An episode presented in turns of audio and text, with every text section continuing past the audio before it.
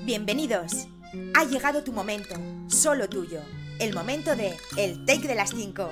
Si somos capaces de sacarte una sonrisa o una emoción, nuestro objetivo estará cumplido. Ahora, coge tu taza y disfruta. Hola a todos desde el estudio central de nuestra emisora Radio Take. Soy Pilar Olea y junto con mi compañero Roy Stop os queremos invitar a pasar con nosotros los próximos 45 minutos en un programa emocionante y divertido que, como siempre, está pensado con todo nuestro cariño y especialmente para vosotros. Así es, Pilar. Para ello, en este capítulo del Take de las 5 hemos preparado varias sorpresas. Cierto, Roy, pero las iremos desvelando poco a poco. Por cierto, Pilar, tengo una noticia. ¿Ah, sí? ¿Qué es? Cuéntame. No, yo no. Nos la va a contar nuestra compañera Ana Freire. Escucha y verás.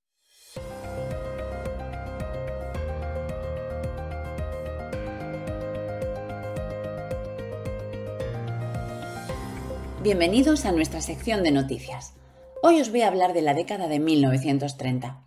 Década difícil, ya que entre los años 1930 y 1932 tuvo lugar la Gran Depresión Económica Internacional. Pero si esta década empezó mal, acabó mucho peor, ya que sucedieron dos acontecimientos terribles en España y en el mundo. En nuestro país, en 1936 comienza la Guerra Civil, que finalizaría en 1939, año en el que comienza la Segunda Guerra Mundial. Pero, ¿sabes qué?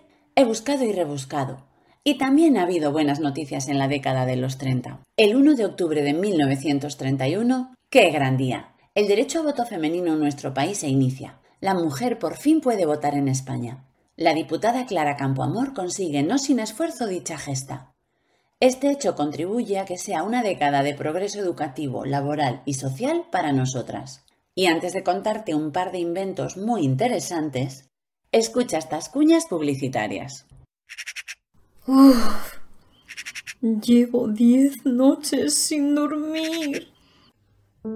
¿Problemas de insomnio? Pues no se preocupe, con Infusiones María seguro que le ayudamos a dormir de noche y le alegraremos el día.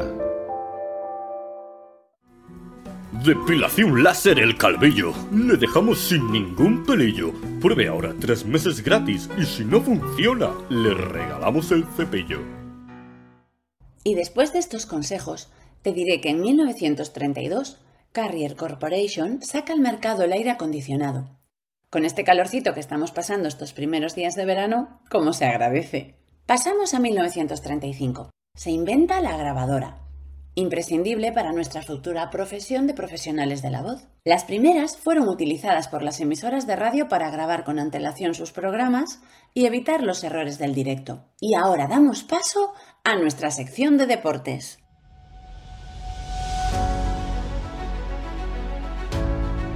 Debido a la Gran Depresión, muchos equipos deportivos comenzaron a atraer al público de manera ingeniosa. Buscaron formas de ganar dinero sin aumentar el precio de las entradas. Como resultado, muchos deportes se comercializaron cada vez más. Las transmisiones de radio llevaron los deportes a más personas que nunca. Se emitían de forma gratuita para los oyentes, pero el precio de los derechos y el tiempo de emisión comercial trajeron más dinero a los equipos deportivos. En esta década, los atletas batieron récords constantemente. Los nadadores nadaron más rápido, las estrellas de la pista corrieron más rápido, los caballos galoparon más rápido y los conductores de autos de carrera en lanchas batieron nuevos récords de velocidad. Se cambiaron las reglas del baloncesto y el diseño del fútbol para que los juegos se movieran más rápido para aumentar las puntuaciones.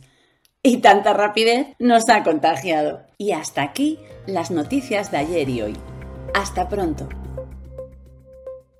Ah, lo de la guerra me ha puesto un poco triste. Anímate, mujer. Pues hablando de animación, ¿a que no adivinas lo que viene ahora? ¡Hostia, por Dios! Tenemos un león en la emisora. no, tranquilo, no te asustes, que vamos a escuchar a Nuria Fersán y Francisco Bort en el papel de Simba y Scar. ¡Eh, tío Scar! ¡Adivina! Detesto las adivinanzas. Voy a convertirme en rey. Oh, qué ilusión. Papá me acaba de enseñar el reino y yo reinaré en él. Sí, perdóname si no salto de alegría, pero sufro de la espalda, como ya sabes. Tío Scar, cuando yo sea rey, ¿qué vas a ser tú? El tío de un mono. Qué raro eres. No tienes idea. Así que... Tu padre te ha enseñado todo el reino, ¿no? Todo. Supongo que no te habrá enseñado lo que hay en la frontera norte. Pues no. Dice que no puedo ir allí. En eso tiene toda la razón. Es muy peligroso. Solo los valientes se atreven a ir. Yo soy valiente. ¿Qué hay allí? Lo siento, Simba. No puedo decírtelo. ¿Por qué no? Simba, Simba. Solo me preocupa el bienestar de mi sobrino predilecto. Sí, claro. Soy tu único sobrino. Razón de más para que te proteja. Un cementerio de elefantes no es lugar para un joven príncipe. ¡Oh! ¿Un cementerio de qué? ¡Vaya! ¡Ay, qué torpe! Se me escapó. Supongo que algún día te hubieras enterado. Eres un joven tan inteligente. Pero podrías hacerme un favor. Prométeme que nunca irás a ese horrible lugar. Lo prometo. Así me gusta. Y ahora vete a jugar. Diviértete y recuerda, será nuestro secreto. Pero Roy, ¿dónde vas? Lo siento, Pilar, pero tengo que salvar a una princesa. ¿Cómo que salvar a una princesa? ¿Qué princesa? Fiona. Quédate aquí conmigo, que esa princesa ya tiene quien la rescate. Escucha a Noelia Montori, que nos lo va a contar. Maravilloso caballero, me habéis rescatado. ¡Qué gran hazaña! Mi deuda es eterna. Puro es vuestro corazón. También os lo agradezco a vos, noble corcel. Ganada está la batalla. Ahora debo deciros que os quitéis el yelmo, noble caballero, para poder besarme. Es el destino. Maravilloso caballero. Vos debéis saber en qué consiste. Una princesa encerrada en una torre es prisionera de un dragón, pero es rescatada por un audaz caballero y luego los dos comparten su primer beso de amor. Ese es el destino y no otro, mi noble caballero. Pero tú eres un ogro. Reconozco que esperaba un príncipe de verdad. Oh, no. Todo me sale mal. Tú no deberías ser un ogro. ¿Por qué todo me sale mal? Has venido en nombre de Lord Farquaad. ¿Por qué no vino él a rescatarme? Yo soñaba con ser rescatada por mi enamorado, mi príncipe. Pero no soñaba con ser rescatada por un ogro y su mascota. Puedes decirle a Lord Farquaad que estaré esperando aquí sentada. Pero Roy, ¿qué haces así vestido? ¿Y esa espada? Pareces un pirata. Eso es lo que soy. Bueno, en realidad no. Mejor dejamos a Nicky con la canción del pirata. Él sí parece un verdadero pirata. Poesía, me encanta. Sí, escuchemos a Nicky Sánchez. Con diez cañones por banda, viento en popa toda vela, no corta el mar, sino vuela. Un velero bergantín. Baja el pirata que llaman por su bravura, el temido en todo mar conocido, del uno al otro confín. La luna en el mar riela, en la lona gime el viento y alza en blando movimiento olas de plata y azul. Y va el capitán pirata cantando alegre en la popa, hacia a un lado, al otro, Europa, y allá su frente Estambul.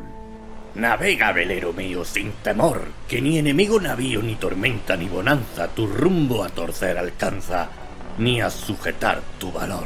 Veinte presas hemos hecho a despecho del inglés, y han rendido sus pendones cien naciones a mis pies. Que es mi barco mi tesoro, que es mi Dios la libertad, mi ley la fuerza y el viento, mi única patria, la mar.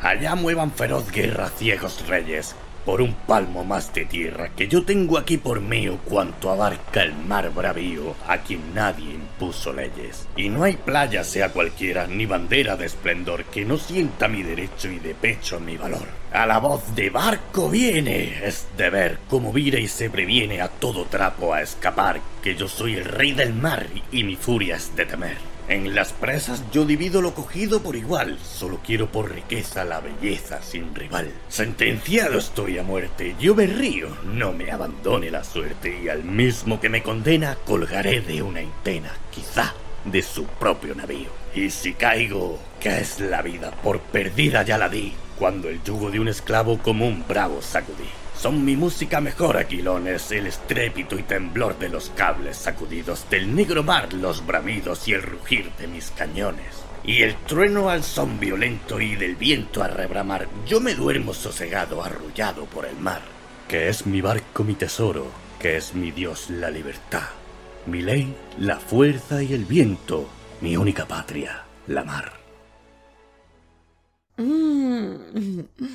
Mi olor a ti. ¿A mí? Bueno, no exactamente. Pues a quién? Es la poesía que va a recitar Mónica Cárdenas. Ah. Toda mi ropa huele a cuando estabas. Sería al abrazarte. No lo entiendo. O que estuviste cerca y se quedó prendido. Si arrimo mi nariz al hombro o a la manga. Te respiro. Al ponerme la chaqueta en la solapa y en el cuello de un jersey que no abriga aroma de placer, de feromonas, de recostarme en ti mientras dormías. Por mucho que la lave, mi ropa lo conserva. Es un perfume dulce que me alivia, como vestir mi carne con tu piel, y está durando más que mi recuerdo. Tu rostro en mi memoria se disipa. Casi puedo decir que he olvidado tu cuerpo y sigo respirándote en las prendas que, al tiempo que me visten, te desnudan. Pero la ropa es mía, de tanto olerte en mí, tu olor es mío. Tu olor era mi olor desde el principio, fue siempre de mi cuerpo, no del tuyo, de un cuerpo que lo tengo a todas horas para quererlo entero como jamás te quise y olerlo de los pies a la cabeza. Es el olor de todas mis edades, del niño absorto y puro, del claro adolescente eléctrico y espeso, de un joven con insomnio que soñaba fantasmas del amor, y es también el olor que al transpirar mis sueños dejaron en las sábanas. ¿Quién sabe tú a qué aspiras sin este efluvio mío, sin mi esencial fragancia? Estando en compañía serás siempre el ausente, igual que si te fueras o no hubieras llegado, pues no olerás a nada, no dejarás recuerdo ni podrás despertar auténtico deseo ni embalsamar las yemas de los dedos que un día te acaricien con un perfume físico y concreto. Serás para el olfato de los otros como un espejo para los vampiros y yo atesoraré con más fe que codicia este perfume dulce de mi cuerpo que descubrí contigo si quieres existir respíralo de nuevo. Ahora damos paso a nuestra reportera Ana Freire, que está preguntando a los transeúntes para saber qué grado de conocimiento tienen sobre el cine durante la década de 1930 a 1940. Perdón, señora. ¿Sabría decirme títulos de películas de humor famosas de 1930 a 1940? Claro, querida. Soy una enamorada de los hermanos Max, en especial de Grouch, ya sabes, el del bigote. Te digo, el Hotel de los Líos, sopa de ganso, un día en las carreras, pero a mí una muy especial es una noche en la ópera, porque me encanta el diálogo. La parte contratante de la primera parte será considerada como la parte contratante de la primera parte.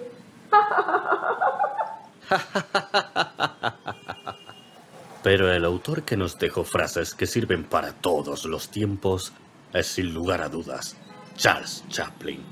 En la película Luces de Ciudad, le dice a un hombre que se va a suicidar, mañana los pájaros volverán a cantar. Y como sabéis, el tema del suicidio es uno de los más preocupantes actualmente. En otra de sus películas, Tiempos Modernos, alerta sobre los peligros de situar a la máquina por encima del hombre. ¿Os suena la IA, inteligencia artificial y el chat GPT?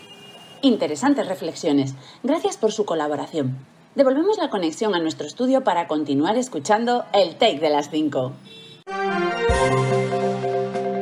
Oye, Pilar, ¿te apetece que juguemos a algo? Pero vamos a ver, Roy, no podemos jugar a nada. Tenemos que seguir presentando las secciones. Venga, una partidita solo. Bueno, pero que jueguen nuestras compañeras, que se han convertido en unas maduritas adorables. Bueno, tanto como adorables. que sí, hombre, que sí. Venga, vamos a escuchar a Carmen Díaz, Clara Isabel Martín, Noelia Montori y Pilar Olea en una partidita muy graciosa con sorpresa final incluida. ¡Ay! ¡Que no llegamos! Las llaves. ¿Quién tiene las llaves? Ya va, ya va. Ay, Dios mío. Buen tiempo. Vamos a la playa, que allá hace buen tiempo. Anda, no te quejes más. ¿Qué os parece una partidita al parchís? Eso, y una mistalita. Pues yo prefiero un cafecito. Estoy empapada. Id preparándolo todo mientras me cambio antes de que me salgan escamas. Sí, mujer, tranquila. Igual te conviertes en sirena. Graciosa, te estoy oyendo. Yo quiero las verdes, Rosita, que me dan suerte. ¿Qué suerte ni qué ocho cuartos, Conchi? Si no ganas nunca. Bueno, es igual, pero me hacen juego con los ojos. Anda, anda, será con la sombra de ojos. anda, toma, que yo sé por qué lo dice. Calla, Tú no sabes nada. No, ni poco. Eso te lo dijo Armando. ¿Cómo? ¿Mi Armando? Pero qué tonta eres, Pepi. No le hagas caso. Eso fue una tontería. Tú ya sabes que vivíamos puerta con puerta. Sí, ya sé. ¡Hala! Ya empezamos con lo de siempre. Pues yo me voy a tomar el cafecito. Pásame el azúcar, Maripepa. A mí dame las fichas rojas, que hoy va a haber sangre. ¡Vamos, bailarín! ¡No me falles! ¡Cuatro! Uno, dos, tres y cuatro. ¡Muerta! Y me cuento veinte. ¡Madre mía! ¿Cómo está bailarín? Venga, mujer, no te enfades, que no merece la pena pelearse por ningún hombre. Habla por ti, guapa, porque si aparece por esa puerta Robert Redford, Ahí os quedáis con el parchís y con el fantasma de Armando. Calla, por Dios. No hables de fantasmas. Sí, sí, calla, que yo el otro día... ¿Qué? ¿El otro día qué? ¡Ah! Que oí la voz de Armando. ¿Tú? ¿Dónde? En casa. Me quedé dormida viendo la telenovela. Ay, Conchi, hija, pues estaría soñando. Que no, Maripepa, que no. Oí su voz. Conchi, cariño, sería la tele. Conchita, ¿sabes lo que pienso? Que tú no has pasado página con Armando. Y mira que ha llovido.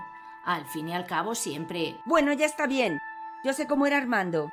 Y sí, le gustaba sentirse admirado. Además, era un presumido. Pero eso no es lo que importa ahora. Yo, yo también lo he escuchado. ¡Ay, Dios mío! ¿Qué hacemos? Llamamos a un cura.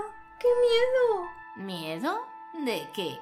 ¿Del fantasma de Armando? Bueno, ¿y a ti qué te dijo, Maritere? Pues... Decirme, decirme...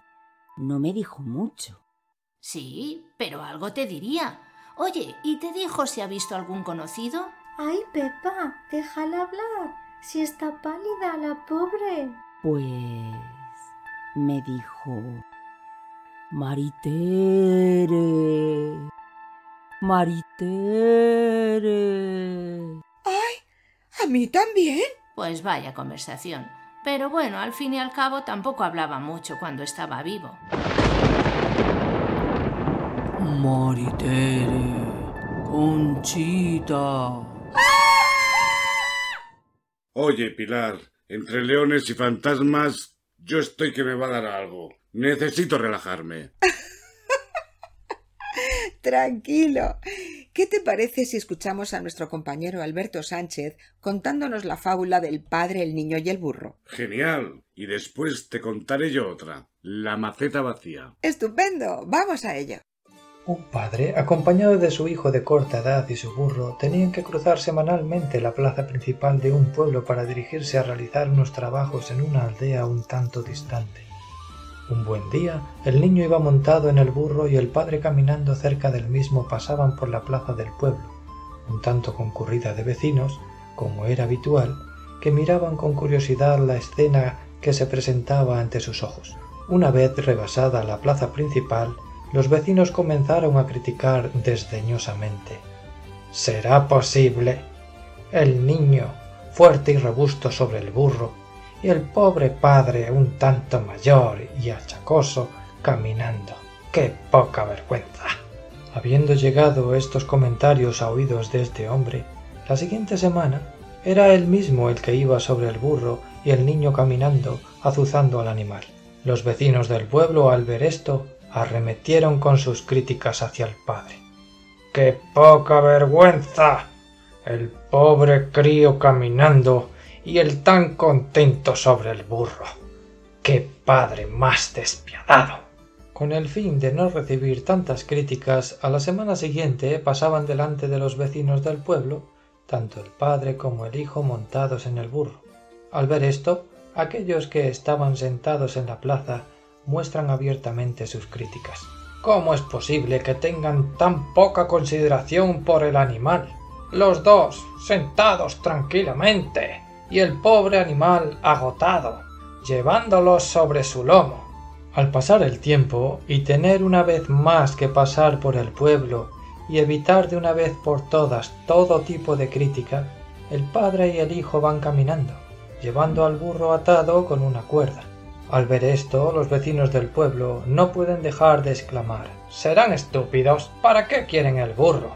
Los dos caminando y el burro moviéndose a sus anchas. ¡Qué poco cerebro tienen! Es imposible satisfacer a todos en todo momento. Lo importante es saber tomar decisiones sabias sin estar pendientes del qué dirán.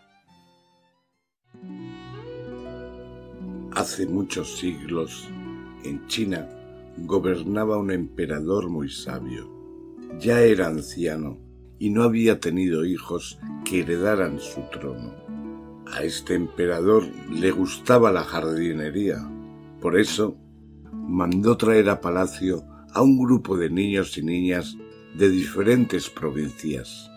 A cada uno de ellos le daría una semilla, y quien trajera en un año las flores más hermosas heredaría el trono. La mayoría de niños que acudieron a por la semilla eran hijos de familias nobles, a excepción de uno, Ping, el de la provincia más pobre. Este había sido enviado por sus dotes como jardinero. El joven Ping llegó a su casa y plantó la semilla en una maceta. La cuidó con mucho cariño durante un tiempo, pero la planta no brotaba. Llegó el día de presentar las plantas al emperador. Ping llevó su maceta vacía mientras otros niños tenían macetas con hermosas flores. El resto de niños se burlaban de él. El emperador se acercó y dijo a los presentes Sepan que todas las semillas que entregué eran infértiles. No podían dar flores. Pin es el único que ha sido honesto y leal. Por eso será el emperador. Es así como Ping se convirtió en uno de los mejores emperadores del lugar. Siempre se preocupó por su pueblo y gestionó su imperio con prudencia. Abracadabra. Pero Pilar, ¿qué estás haciendo? Estoy practicando magia, pero no me sale. ¿Magia? A este paso explotará la emisora. Pues tienes razón. Me voy a estar quieta y escucharemos a Elena Donoso contarnos el cuento de La Brujita Azul. Sí, será mejor. Freya descubrió que tenía poderes al cumplir siete años. Durante aquel cumpleaños, más que apagar las velas, las encendió con unas llamas azules que brotaron de sus dedos. Así fue como el día de su séptimo cumpleaños, Freya ganó un año y perdió un nombre, porque a partir de ese momento todo el mundo la llamaría Brujita Fuego Azul. Provenía de un importante linaje de brujas, ya que su tatara tatara tatarabuela figuraba en el árbol genealógico brujil de la familia. Así pues, cuando cumplió 18 años, se matriculó en la Escuela Superior de Brujería. Pero su talento no servía para nada. Ni siquiera podía convertir un ratón en un sapo, ni volar sobre una escoba, por lo que la brujita se sentía inferior y pensaba que jamás lograría realizar ni un solo hechizo. Vaya rollo. Nunca podré hacer magia de verdad. se quejaba llorosa la brujita. Fuego Azul se esforzaba y recitaba sin parar. Nubes negras de tormenta, aguaceros y relámpagos convierten mares inmensos toda el agua de los charcos. Pero nada conseguía, más que hacer brotar su fueguito azul. Entonces su tutora, Madame Cadabra, muy preocupada, acudió al alto consejo de brujería y la presentó ante ellos. Fuego Azul les mostró su poder y unas llamitas azules surgieron de sus dedos. ¡Increíble! ¡Un fuego fatuo! Nunca vi un caso igual en cien años. ¡Asombroso! aclamó la bruja de Cana. Niña, ese fuego es el espíritu de un antepasado que te dota de todos los poderes de la magia. Así es como la brujita fuego azul la formaron las brujas superdotadas. Dejó de sentirse inferior y cada día que pasaba realizaba más y más trucos, llegando a ser una de las brujas más poderosas del mundo. Cuando murió con 160 años, se convirtió en un fuego fatuo de color morado a la espera de que naciera su tatara, tatara, tataranieta.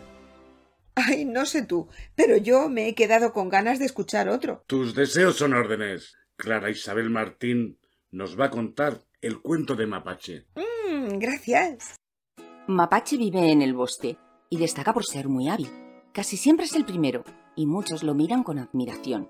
Entrena a contraviento y a contramarea. Practica los fuegos con los ojos cerrados. Trabaja muy duro. Un día llega al bosque zorro, que les cuenta historias increíbles.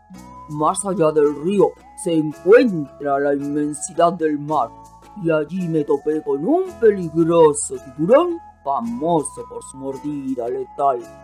Una tarde, el viento se lleva el sombrero de ardilla y lo suelta en la zona más caudalosa del río. Mapache se tira al agua, Zorro se lanza como una flecha y atrapa el sombrero. A Mapache eso no le ha gustado. Otro día, saltando charcos, Mapache divisa uno enorme. ¡Toma carrerilla! Zorro también lo ha visto y brinca de rama en rama. Mapache acelera con la mala suerte de que tropieza y cae en el agua fangosa. Los animales estallan en risas. Mapache, sucio y furioso, desaparece tras los árboles. Desde entonces está solo y enfadado. Los animales van a subir a la montaña más cercana. Mapache no va. Escucha un llanto y es... ¡Pato! ¿Qué te ocurre, Pato? ¿Por qué no has ido con los demás? Siempre soy el último y tengo miedo de perderme como el año pasado. No llores más, yo te acompañaré. No te dejaré solo. Caminan al paso de Pato y ven al viejo y solitario lince albino que se esconde entre flores blancas. Se sientan a comer en la orilla de un lago con cascada. Las mariposas revolotean por todas partes. Los pájaros y las ranas cantan. El sol y la brisa los acompañan. Mapache suspira y piensa, ¿qué paraíso me estaba perdiendo? Topan con Tortuga, que patalea boca arriba y la ayudan a darse la vuelta. Tortuga le dan las gracias. A Mapache le hace pensar. Comienza a caer el sol y aún no han llegado a la cima. No puedo más, tendrás que seguir sin mí. Un último esfuerzo. Falta muy poco. Lo siento, no me veo capaz de continuar. Mapache sube a Pato a su espalda y despacio sigue subiendo. Cuando por fin llegan, todos los animales se abalanzan sobre Mapache como si fuese un héroe. Mapache sonríe con emoción. No ser el primero tiene más ventajas de las que creía. Una de ellas es que siempre hay alguien que te espera y te recibe con un gran abrazo. En un lugar de la Mancha, de cuyo nombre no quiero acordarme. Pues está clarísimo. No hay duda de lo que vamos a oír. Nuria Fersán recitando el discurso de la pastora Marcela de Don Quijote de la Mancha. Yo nací libre. Y para poder vivir libre escogí la soledad de los campos. Los árboles de estas montañas son mi compañía, las claras aguas de estos arroyos mis espejos. Con los árboles y con las aguas comunico mis pensamientos y hermosura. Fuego soy apartado y espada puesta lejos.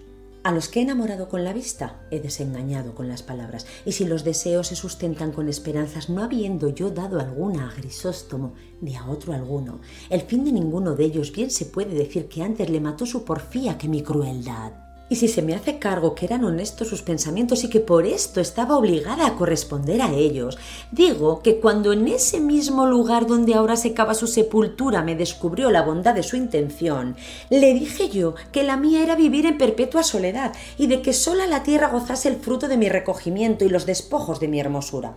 Y si él con todo este desengaño quiso porfiar contra la esperanza y navegar contra el viento, ¿qué mucho que se anegase en la mitad del golfo de su desatino?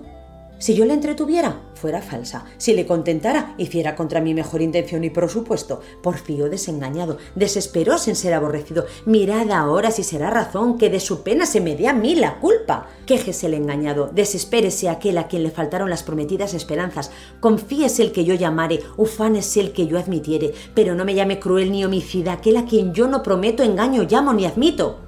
El cielo aún, hasta ahora, no ha querido que yo ame por destino, y el pensar que tengo de amar por elección es excusado. Este general desengaño sirva a cada uno de los que me solicitan de su particular provecho, y entiéndase de aquí adelante que si alguno por mí muriere, no muere de celoso ni desdichado, porque quien a nadie quiere, a ninguno debe dar celos, que los desengaños no se han de tomar en cuenta de desdenes.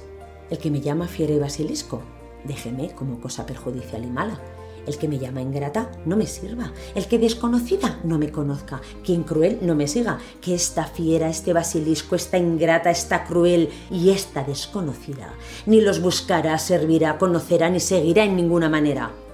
Que se Grisóstomo mató su impaciencia y arrojado deseo. ¿Por qué se ha de culpar mi honesto proceder y recato? Si yo conservo mi limpieza con la compañía de los árboles, ¿por qué ha de querer que la pierda el que quiere que la tenga con los hombres? Yo, como sabéis, tengo riquezas propias y no codicio las ajenas. Tengo libre condición y no gusto de sujetarme. Ni quiero ni aborrezco a nadie. No engaño a este ni solicito a aquel. Ni burlo con uno ni me entretengo con el otro. La conversación honesta de las zagalas de estas aldeas y el cuidado de mis cabras me entretiene. Tienen mis deseos por término estas montañas, y si de aquí salen es a contemplar la hermosura del cielo, pasos con que camina el alma a su morada primera. Ana, ¿preparada para la siguiente conexión? Por supuesto, Roy. Ahora vamos a preguntar por películas de terror. ¿Me permite hacerle una pregunta, señor? Por supuesto. Películas en blanco y negro con actores tan formidables como Boris Karloff en Frankenstein o El gato negro junto al gran Bela Lugosi. Mm, tampoco podemos olvidarnos de la dulce Maureen O'Hara y del increíble Charles Lawton como Esmeralda y Quasimodo en El jorobado de Notre Dame. Esas películas para mí son las más relevantes. Disculpen. Y hablando de Charles Lockton, ¿qué me dice de la isla de las almas perdidas en la que interpreta el doctor Mugo, un perverso y loco científico? Pero no podemos olvidarnos del rey de las bestias, King Kong, ni de aquella impresionante escena en el Empire State Building de Nueva York. Aunque si quieren ver algo impactante, busquen la versión de lanzamiento de Freaks. Gracias. Veo que son unos entendidos en el cine de terror. Damos fin a las entrevistas. Les dejo en manos de nuestros compañeros que os seguirán deleitando con el take de las 5. Roy, aquí tengo algo que te va a dar escalofríos. Yo, después del susto del león, ya no tengo miedo a nada. Pues te aseguro que lo tendrás. Vamos a escuchar a Josep María Coral en esta tenebrosa historia que se titula La bestia. Cuando la pequeña Clara desaparece, su hermana Lucía, junto a Donoso, un policía tuerto, y Diego, un periodista buscavidas, inician una frenética cuenta atrás para encontrar a la niña con vida.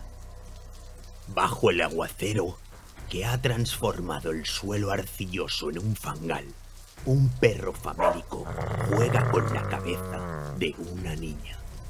La lluvia cae inclemente sobre sus casuchas, las barracas y los tejares miserables que parecen a punto de derrumbarse con cada ráfaga de viento. El cerrillo del rastro, no lejos del matadero de Madrid, se inunda siempre que llueve. Para llegar a este barrio pobre y olvidado, hay que bajar por una rampa abrupta y salvar continuas cortaduras de terreno que forman barrancos aquí y allá. No es extraño que nadie repare en el perro, en el gruñido juguetón con el que zarandea la cabeza que mantiene sujeta con los colmillos clavados en la mejilla, entre el estruendo de la lluvia, el gorgoteo histérico de una vieja arrodillada junto a un cadáver cubierto de barro en el fondo de un pequeño barranco. La bestia, la bestia vendrá por todos, la bestia nos matará. Donoso no logra hacerla callar. La bestia está aquí, la bestia está aquí. Masculla sin cesar la anciana. La anciana se repite como una rueca que gira sin cesar.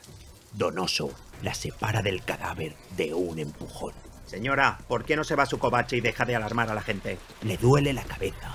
La tormenta sigue retumbando contra la chapa de los tejados y siente que la humedad se le ha filtrado en el cerebro. Hoy, esta noche, será la noche de San Juan. Otros años los vecinos llegados de todas partes de España y fieles a las costumbres de sus pueblos habrían encendido hogueras y saltado o bailado alrededor del fuego. No es lo habitual en Madrid. Aquí se celebra San Antonio de la Florida unos días antes, pero hoy la lluvia impide cualquier fiesta. La lluvia y las medidas sanitarias que prohíben las reuniones tumultuosas. Este maldito año de 1834, todo parece salir mal. El cólera, la guerra de los carlistas, la noche de San Juan y la bestia. También la bestia. Pues tenías razón. Un poco de miedo sí que he pasado. Oye, Roy, ¿y eso que llevas ahí qué es? Un regalo. ¿Un regalo? ¿Es para mí? Lo es. ¡Ay, qué emoción! ¿Y qué es? Toma, ábrelo tú misma. Una manzana. Sí, Pero ahí llevas algo más. sí, pero te lo daré después. Ahora cómete la manzana. ¿Está bien? Pues escuchemos a Mónica Cárdenas en un fragmento de Blancanieves y la leyenda del cazador. ¿Cómo puede ser que una niña inocente deje en ridículo a mi hermano? Armada únicamente con un clavo. De haber tenido una espada, se habría hecho con mi reino. Tráeme a la hija del rey.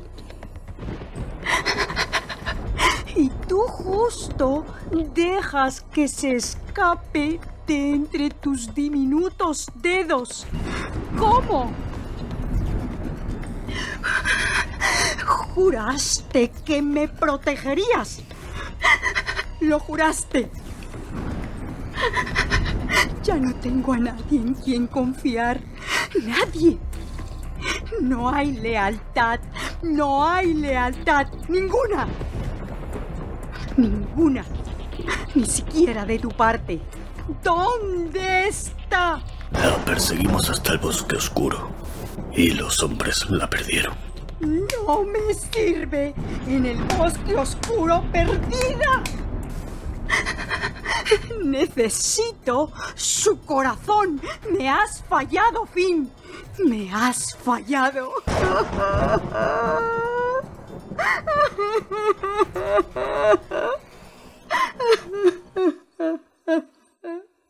Vamos, Roy, ahora dame el otro regalo. Aquí tienes. ¿Un anillo? Pero esto... No me estarás pidiendo matrimonio. No, no, no, no. No es ese tipo de anillo. Es un anillo de poder. Uf, ¡Qué susto me has dado! Pues escuchemos a Carmen Martín en El Señor de los Anillos. Uf. El mundo ha cambiado. Lo siento en el agua. Lo siento en la tierra. Lo vuelo en el aire. Mucho se perdió entonces, pero nadie vive ahora para recordarlo. Todo comenzó con la forja de los grandes anillos. Tres fueron entregados a los elfos, inmortales, los más sabios y honrados de todos los seres. Siete a los señores enanos, grandes mineros y artesanos de las cavidades montañosas. Y nueve, nueve fueron entregados a la raza de los hombres, que ansían por encima de todo el poder. En aquellos anillos residía el poder y la voluntad para gobernar a cada raza, pero todos ellos fueron engañados pues otro anillo más fue forjado. En la tierra de Mordor, en los fuegos del monte del destino, el señor oscuro Sauron forjó en secreto el anillo regente para controlar a todos los demás. En ese anillo descargó toda su crueldad, su malicia y su voluntad de dominar todo tipo de vida. Un anillo para gobernarlos a todos. Bueno, pues estamos en la recta final. Sí, qué pena. Pero vámonos cantando. Uy, yo eso de cantar. no, nosotros no. Escuchemos a Alberto Sánchez en una canción dramatizada. Nunca estarás sola, de maldita Nerea. Soy la voz que nunca te dirá que no. Soy el eco que hoy te envuelve. Tu recuerdo el día en que todo cambió y que ya jamás se pierde. Suenan mis latidos en tu corazón estaré detrás de ti, mírame detrás de ti, y suenan solamente con una intención, que te abracen cuando no me encuentres, como si pudieras ver.